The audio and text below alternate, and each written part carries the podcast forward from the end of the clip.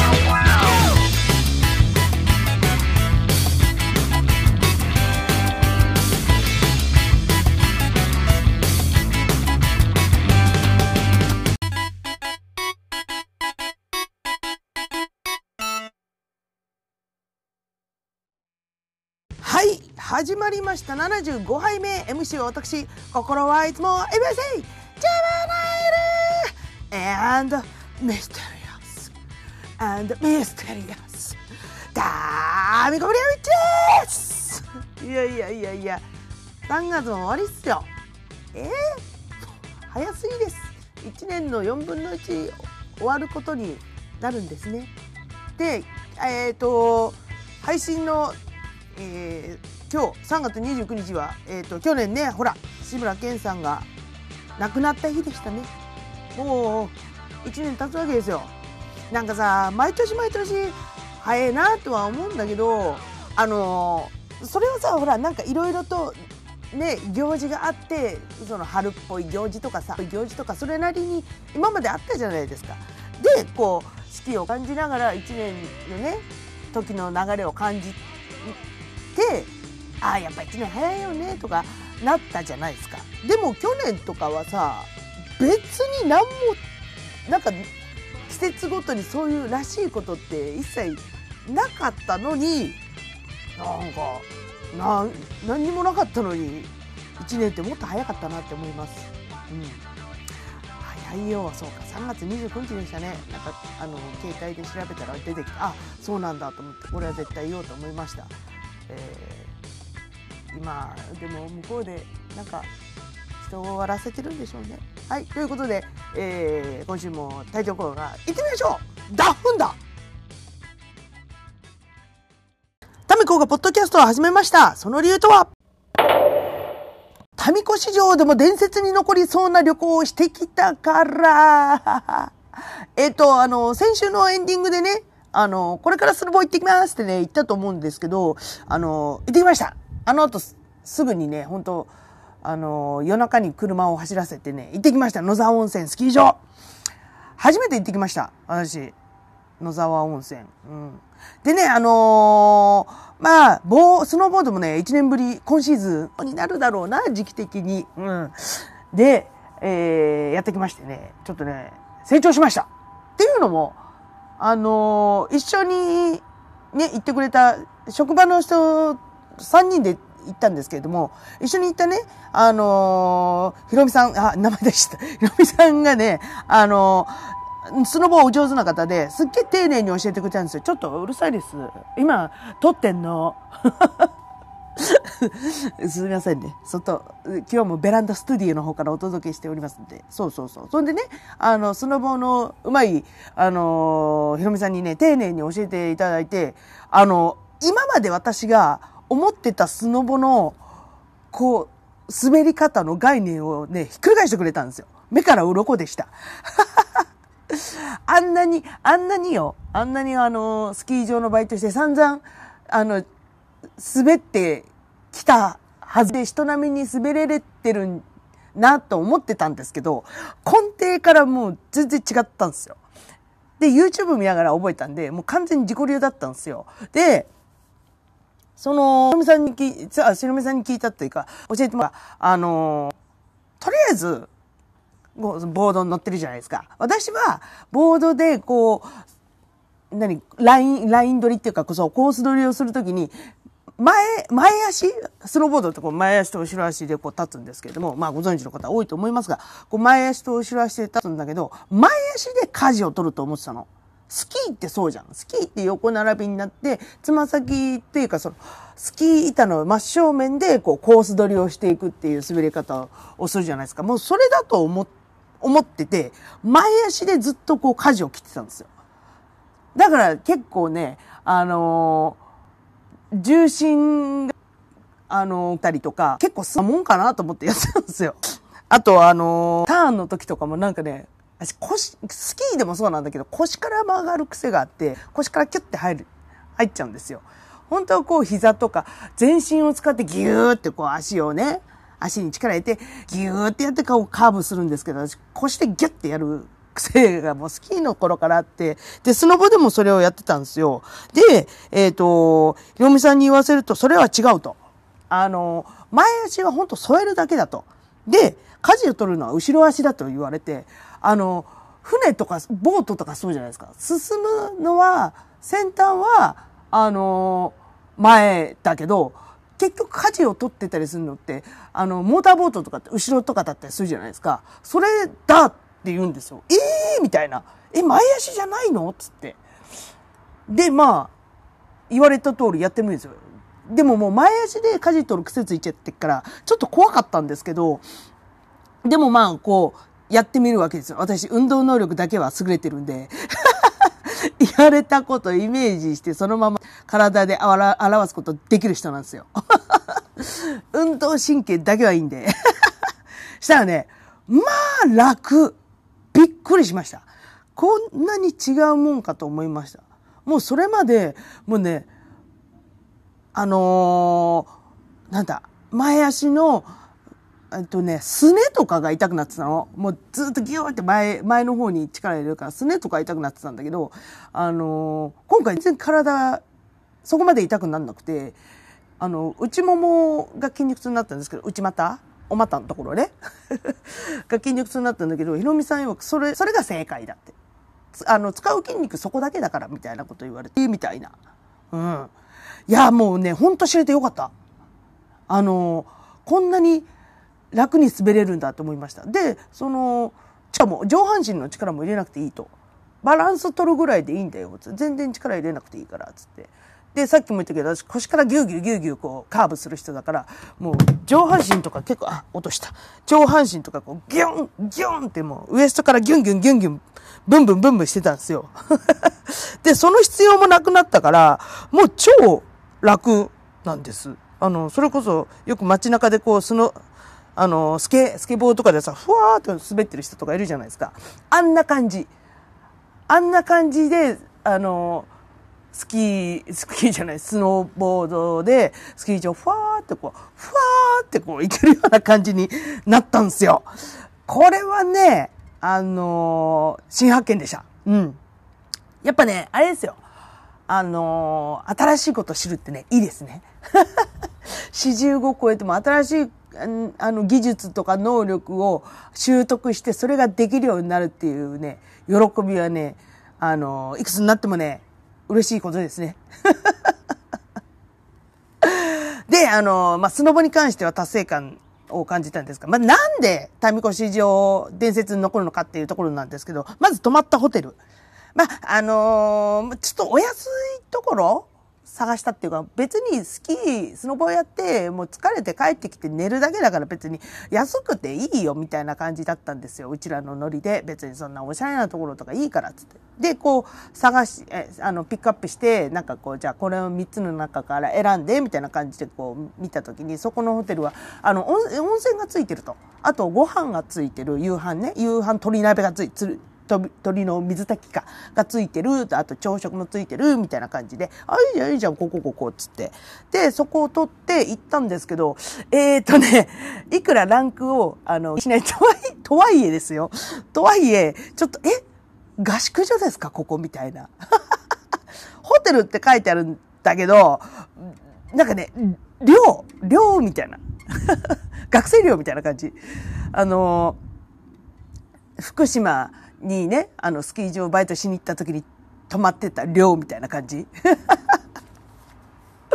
でね、あのー、うわーなんじゃこりゃと思ったんだけど、で、あの、到着して、まず、あの、駐車場に車も止められるっていうね、あ車で行ってからマイカープランがあるところを選んだんですけど、で、あのーまあ、どこに駐車していいか分かんないから、ちょっと、とりあえず、フロントに行って聞いてこいよってって、フロント行ったら誰もいないんですよ。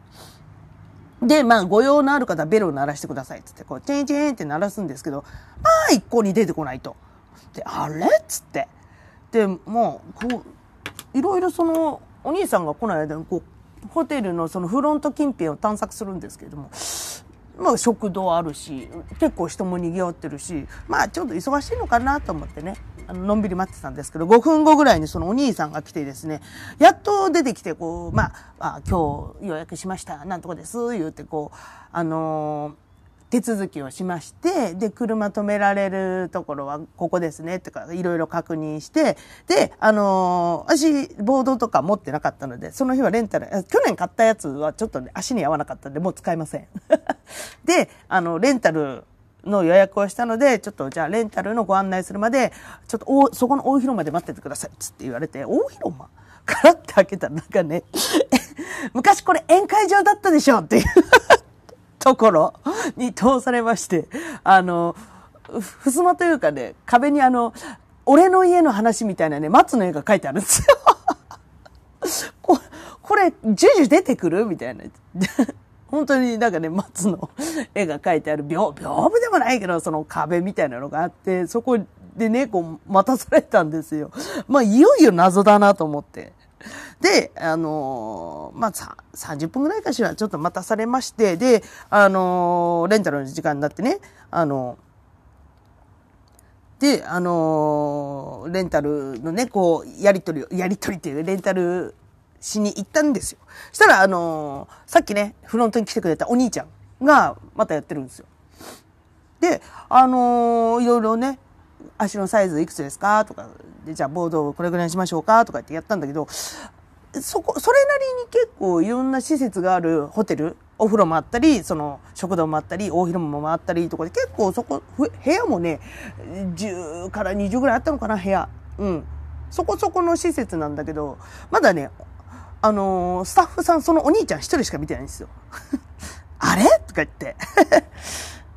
で、あのーで、まあ一日ね、スノボ終わって、帰ってきて、夕飯を食べにこう食堂行ったんですけど、鶏鍋が出るっつうからね。で、あのー食堂にいたのがあのお兄ちゃん、そのお兄ちゃんだったんですよ。あれ？と思って。でね、あのーまさか、あえホテホテルでワン、ワンオペレーションですか？っていう。でね、あのホテル、スキー場の近くにあるホテルとか民宿とかで、あの、乾燥機ってあるんですよ。その、使ったスノーボーとかブーツとかを、その夜のうちに乾かして、次の日また使います、みたいな。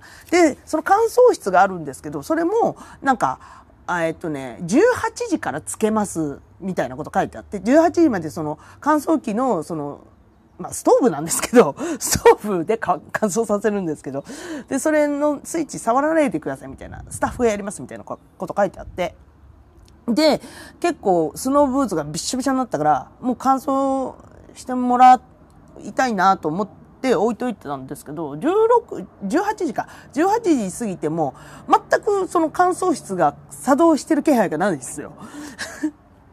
で、あのーその、お兄ちゃんにまたちょっと乾燥機回してくれよみたいな感じで言おうかなと思ったんですけど、これ絶対お兄ちゃん一人しかいないからと思って、あのーフロントに行くより食堂に行こうと思ったんです。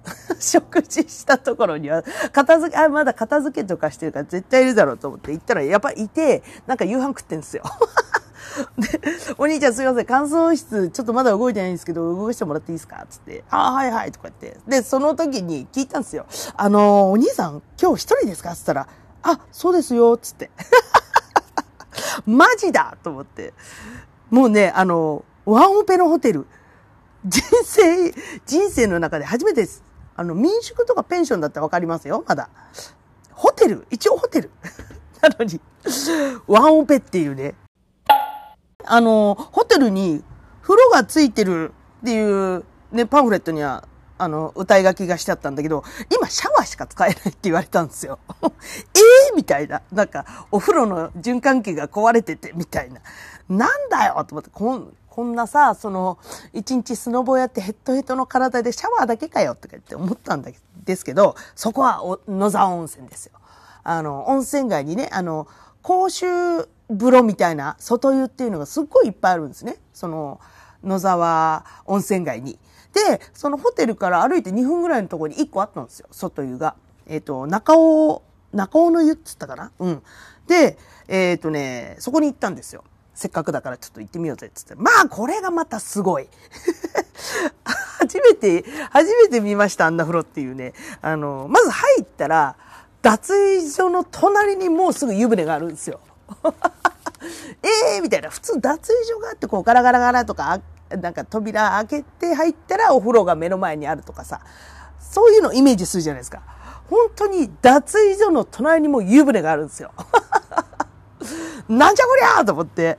で、そこにあの地元の方かな、二人ぐらいいらっしゃって。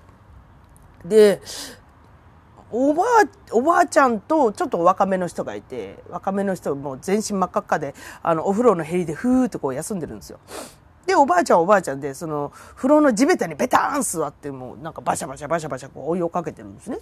で、ああ、なんかシャワーとかついてないんだね、みたいな感じで。まず、まあ、まあ、体洗ってから入りましょうよ、つって。こう、その、お風呂のこのよく普通さ、この蛇口があってお湯がジャー出てそれで体洗うじゃないですか。そこにはね、水しか出ない蛇口があって、えー、水？と思って。じゃあまあしょうがない。お風呂のお湯をこう、ね、おばあちゃんが、そこにいたおばあちゃんが、お風呂のお湯で、を、桶でこう、ケロ、ケロヨンのね、ケロヨン？違う、ケロリンか。ケロリンの、この、桶ですくってバシャバシャかけてから、ああ、じゃあそれでやって、体洗っていいのかなと思って、こう、け、あの、桶を持って、こう、お風呂にこう、バシャって手つけた瞬間、あつーみたいな。熱いのよ、めちゃくちゃ。で、その水はなんでかっつったら、それを薄めるための水だったんですよ。そのお湯を。薄めて、桶の中で適温にして体にかけるっていうことなのかなと思ったんだけど、何せこの、普通のお風呂と違うから、作法が全くわからない。まあ、でもとりあえずまずは体を洗おうと。その熱々のお湯を水で薄めながらこう、体洗うわけですよ。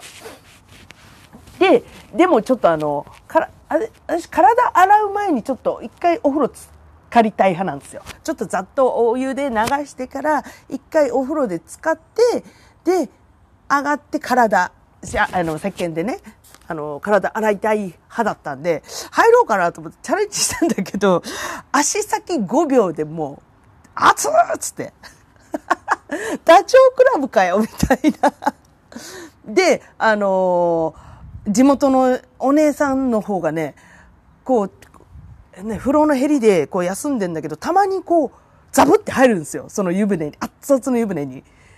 でも、10秒、1分も入ってないぐらいでもう出て、もうこうやってまたふふふって休んでるんですよ。そらそうなるわ、みたいな。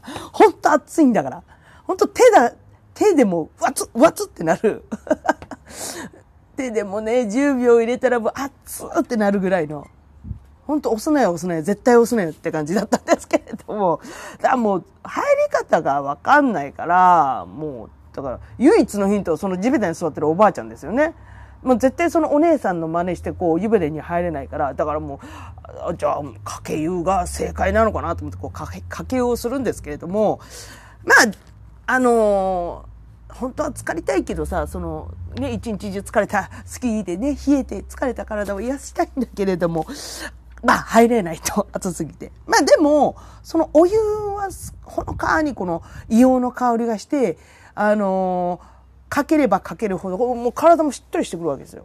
で、あのね、かけ湯しかしてなかったんだけど、結構ね、上がった後ずっとポカポカしてて、あのそれはそれですごい良かったです。あ、もう入るぐらいの、あの効能はありましたね。うん。まあでも、その、かけ湯 をずっとひたすらやってるわけですよ、うちらが。バシャバシャバシャバシャ。で、そのうちこう、水で薄めなくても原油をこう、バシャーってかけて、あ、なんかちょっと慣れてきたかも、みたいな感じで。行ってた時に、その、一緒にいたヒロミさんが、あの、スノボーしてたヒロミさんがね、いきなりペターンってこう、あの、お風呂の床に寝て、あ、これいいかもっつって、あの、寝湯みたいに、仰向けに寝っ転がった状態で、こう、首から下にお湯をターってかけることし始めたんですよ。ひろさん何やってんの？みたいな。寝っ転がって何やってんすか？全裸でっつって。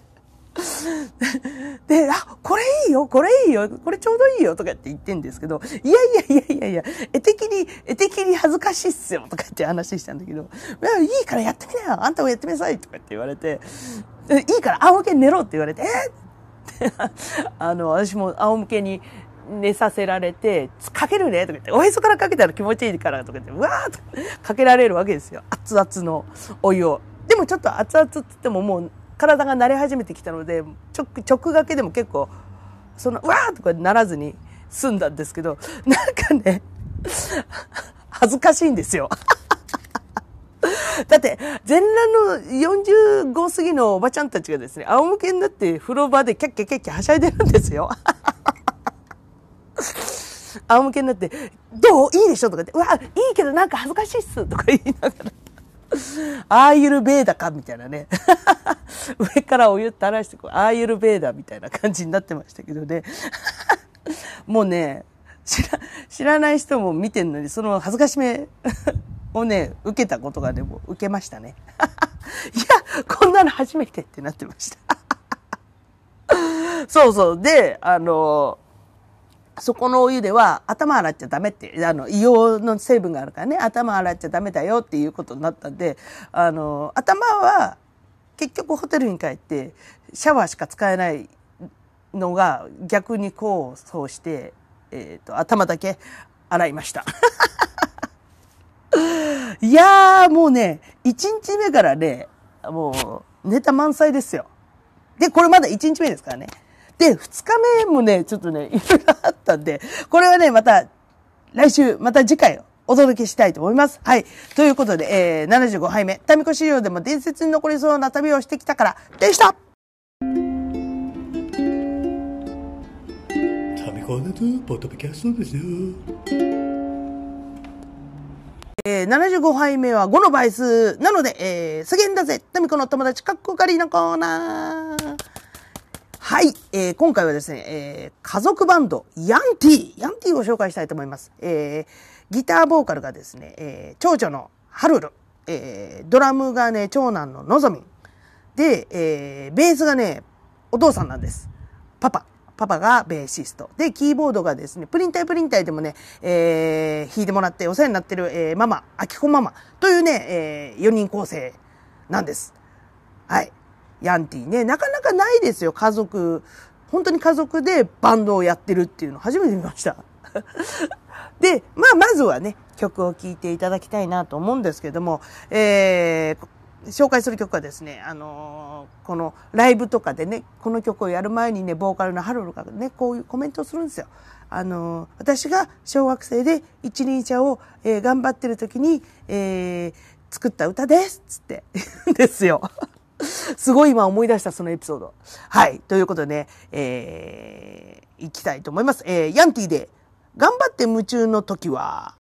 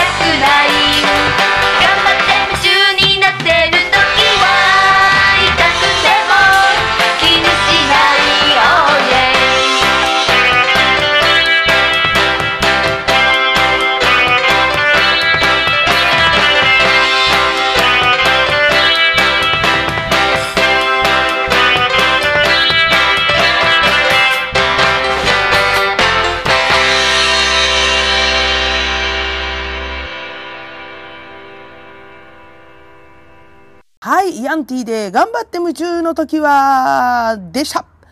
えー、歌詞がもう可愛い。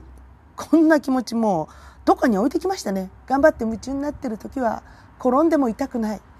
あ、でもスノボの時は思いましたけどね。頑張って夢中になってるから、ドッパーン転んでも痛くなかったっす。私、こける時すげえ、あの、派手に転ぶんですよ。なんか、ズバシャーンみたいな。で、こけて、ズルズルズルズルって3メーターぐらいもう、崖にザーってこう、落とされるみたいな。まあまあ、そんな感じですけれどもね。えー、ヤンティと初めて出会ったのがね、ハルルがね、小5か小 6? の頃だったと思うんですけど、あの、今年で二十歳になりましたっていう連絡が来て、ええー、みたいな。は、ハルル二十歳？みたいな。まあ、時が経つのは遅いしいですね。確かね、ヤンティと初めて会ったのは、その、東日本大震災のチャリティーライブっていうのをね、えっ、ー、と、やってたんですよ。えっ、ー、と、10年ぐらい前。そう、そうですね。あの、10年ぐらいまで、10年経ったから当たり前なんだけど、その震災の後に、ちょっと知り合いの、ああ、そうだ、その、あれだ、シルバーオニオン、ね、前流したけど、シルバーオニオンの、えー、テラコオニオンが中心になって、代々木ラボでやってたんです。その震災孤児を救うチャリティーライブみたいな、そこで出会ったんだよな、確か。うん。っていうと、まあ、計算は合ってますね。まあ、10年以内。ということで、いつしか、ハルルが二十歳になりました。お酒も飲めますとか言って、マジかよって思いますけどね。で、あの、今、ヤンティではね、あの、活動してないんですけれども、えっ、ー、と、キーボードのママがですね、あの、働いてる、働いてるのかなあれ？働いてるのか？が、ライブハウスみたいなね、あの、ライブは、ライブバーなのかな？えー、武蔵小山アゲインっていうライブハウスでですね、えー、ハルルとママと二人で、あのー、ライブとかね、ちょこちょこやってるみたいですよ。うん。アゲインはね、一回、イヌスターズでも出ましたね。懐かしいな。そうそうそうそう。なのでね、アゲインのホームページとかをチェックしていただければ、なんかね、あのー、ライブ情報が得られると思います。で、あの、ドラムののぞみんもですね、今ね、ザ・ホーリーズっていうバンドでドラムやってますね。もうホーリーズも対バンしたような気がしますね。うん。ということで、えー、75杯目。この倍数。すげえんだぜ、タミコの友達。今回は家族バンド、ヤンティでした。タミタミタミタミタミタミタミタミタミコがポッドキャスト。えー、今回のメールテーマ、私のこだわりってことですが、えー、メール来ましたイェイ はい、紹介します。えー、メールの送り主は、えー、恥ずかしがり屋のみほこさん。みほこちゃんから、えー、メール来ました。えー、とめこさん、こんにちは。こんにちは。恥ずかしがり屋のみほこです。えー、私のこだわり、それは、えー、気に入った本は初版を買う、初版、初版じゃない、初版を買うです。おう。えー、気に入った本は後ろを見て、後ろ？あ、あ、書いてあるのか、それ。ええー、書いてあるの？知らなかった。初版をえっ、ー、と、気に入った本は、後ろを見て、背拍子ですね、を見て、えー、初版、初、初、初版か、初版つってまた、初版かどうか、えー、確認してから買います。えー、そんなこと気にしたことなかったですね。で、あの、たまにこう、封とかされて、わからないときは隙間から見るか、えー、店員さんに確認してもらえます。えー、重版しかなければ一旦重版を買いますが、初版を見つければ買い直しをします。えー、おかげで同じ本が被ってる時があります。えー、とめこちゃんも漫画好きだと思いますが、初版とか気にしたりしますか？という、えー、メールですが、いやこうだ、ああ、でも、どうなんだろう。まあ、確かに、あちゃんと買ってるやつは、初版を買いますね。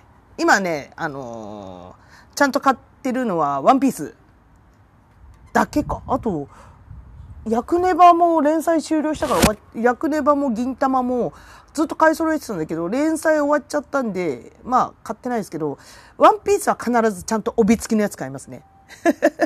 そうそうそう。あ、それ、初版っていうのかしら？帯付きのやつ。で、ヤクネバとか、鬼滅も前回あるんですけど、ヤクネバは、あのー、途中から、あ、買おうと思ったから、もう買った時には初版ではなかったんですよ。あの、帯がついてない。やっぱ、お、帯なのかな、初版って。うん。で、ヤクネバも、鬼滅も、あのー、結局気になって買い始めた頃にはもうちょっと人気が高ぶってたので多分重版だと思うんですけど帯がなかったから。やっぱり帯かいって感じなんだけど。でもその追いついてそのなんだ今まで販売売ってたコミックスの関数を終えてじゃあ次はあじゃあ来月出出版なんだねっていう時はちゃんと帯がついたの買います。初版って言えよ。初版買います。うん。確かにそうね。そう言われたらその初版があれば買いますね。たまたま、あの、役ネバとか鬼滅に関しては、もう、あの、欲しいと思った頃にはもう重版だったんで まあ、それは残念ながら、あの、初版は買えなかったんですが、うん。あ、なるほどね。美代子のこだわり。初版を買う。そういう、ああ、なるほどな。あ、CD とかあるかもしれない。初版。ね、初版特典とか特典で結構あるじゃないですか。あの、最初のやつって、なんか DVD がついてたり、なんかおまけがついてたりとか、そういうのはね、結構買っちゃうかもしれないです。ポスカードついてますとかね。もうおまけに弱いのよ、日本人って。ああ、わかるな。うんうんうん。はい、ということでね、みほこちゃんからの私のこだわりありがとうございました。でね、あのー、みほこちゃんは、ちょっと前とかね、た、確かね、1ヶ月ぐらい前に卒業をテーマにした、あの、会があったんですけど、それに対してのメールが最近届いたんですよ。2週間ぐらい前に。もう終わってるよとか言って思った、思ったんですけど、で、で、今回もその私のこだわりのテーマでメールをいただいたんで、その、で、ちょっと前にもらった卒業をテーマにしたメールは、また次回紹介したいと思います。まあ、どんどん時系列がずれていきますけど、えー、そうね、リアルタイムに届いた後に、えー、届いたメールを紹介します。次回。はい、ということで、今回のメールテーマ、私のこだわりでした。はい、最後、越節入魂、マスルームから愛を込めて、えー、ボーカルの宿題である私、タメコブリアウィッチがですね、えー、家の中で一番大声を出しても大丈夫だと思われるバスルームから全力で一節を歌うというこのコーナーです。えー、それでは行きますっつったら音量を下げてくださいね。それでは、行きますはあ、うせうせうせは、あなたが思うより健康です一切が成分よ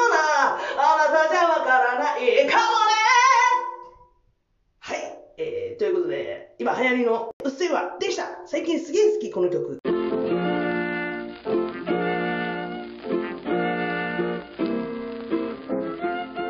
はい、ということで、75杯目も盛りだくさんでお届けいたしました。ね。あのー、来週はまたその、珍道中の後編を が、だって普通に考えてみこの、ポッドキャスト2回分持つぐらいのネタ でしたから。本当に珍道中、面白い面白い体験をしてきました。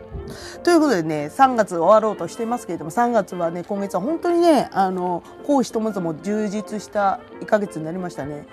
あのまあ、緊急事態宣言とかあってね、なかなか本当は遊びに行っちゃいけないのかもしれないですけど、まあ、ちょっとその中でもやっぱりちょっと会いたい人に会えたり、ちょっとエヴァ見に行ったり、どっかいろんなね、このスノボの旅もそうだけどあのドライブ行けたりとかライブも本当は内緒だよ？内緒だけどしたり もうねずっと毎週毎週毎週あの私の、ね、好きな人たちと遊んでましてやっぱ好きな人たちとね過ごす時間ってね幸せですねと思いました。幸せだわと思った。うん。毎月ね、そんなね、日々になればいいなってね、あのー、当たり前、ね、今まではその当たり前にね、みんなと会って酒飲んだり笑ったり遊んだりしてたけどさ、で、できなくなったでしょ？ちょっと経って。でもまたこうやって徐々に出てできるようになったさ、あの、当たり前は本当ありがたいなと思います。はい。はい、ということで、えー、流れってわけじゃないけど、次、次のメールテーマはありがてえなーにします。ありがてえなーって思ったこと、もう何でも結構なんで、あの、メールください。まあ、例えばね、あの、この進学のためにね、あの、実家を離れて一人暮らしをし始めまして、あの、お父さんとお母さんのありがたみを知りましたっつって。まあ、このポッドキャストを聞いてる人にそんなね、進学のために上京してくるような人がいるとは 思えないんですけれども。まあ、もしいたらね、いたら、そうそうそうそう。ね。だそういうね、親のありがたさを知りましたとかね。そういうのがあったらね、ぜひぜひ、えー、あ、あのーメールください。えー、宛先が、えー、たみたみしくよろしくよろ、アットマーク、gmail.com、tami,tami49464946、アットマーク、gmail.com です。えー、あと、各 SNS の方に存在しておりますので、そちらの方からのダイレクトメッセージも OK です。えー、まず、インスタグラム、えー、タミコブレアウィッチ、tamiko,ba, あ、え？ブレア、あ、ま、間違えた。えっと、もう一回。いつも間違えるね、これね。もう一回。えー、タミコブレアウィッチ。t-a-m-i-k-o-b-l-a-r-w-i-t-c-h。タミコブレアウィッチ。あと、えー、私のですね、料理専門アカウント、e おいに、i-i-o-i-n-y。いいおいにの方は料理をメインにしてますけど、そちらからでも、えー、メッセージお待ちしております。それから、えー、Facebook 佐藤忍と、えー、タミコがポッドキャスト始めました。その理由とはページあります そちらの方にご連絡いただいても結構です。しかし、あの、本当申し訳ないんですけど、最近ちょっと忙しくて全然、あ、忙しさを理由にしちゃダメ。ダメ。うん、ダメよ、タミコ。ちょっとあの、その、タミコポッドキャスト始めました。その理由とはページの更新がね、だいぶ遅れてます。本当申し訳ないこうあの次第でございますけれどもまあでもあの時間のある時に1週間後でも2週間後でもあの上げ上げていけたらなと思っております。ダメ逃げちゃダメタミコ。はい頑張ります。はいあとはツイッター、えー、アットマークタミール TAMI アンダーバー RU タミールそちらの方にも、えー、ダイレクトメッセージ全然 OK です。えー、皆様のね、温かい、温かいメッセージ、春の、春の日差しのように温かいメッセージお待ちしております。はい、今日は本当によう喋りましたな、私。うん。ということで、えー、疲れたんで タイトル、コールでお別れしたいと思います。はい、えー、タミゴポッドキャストを始めました。その理由とは、バイバイ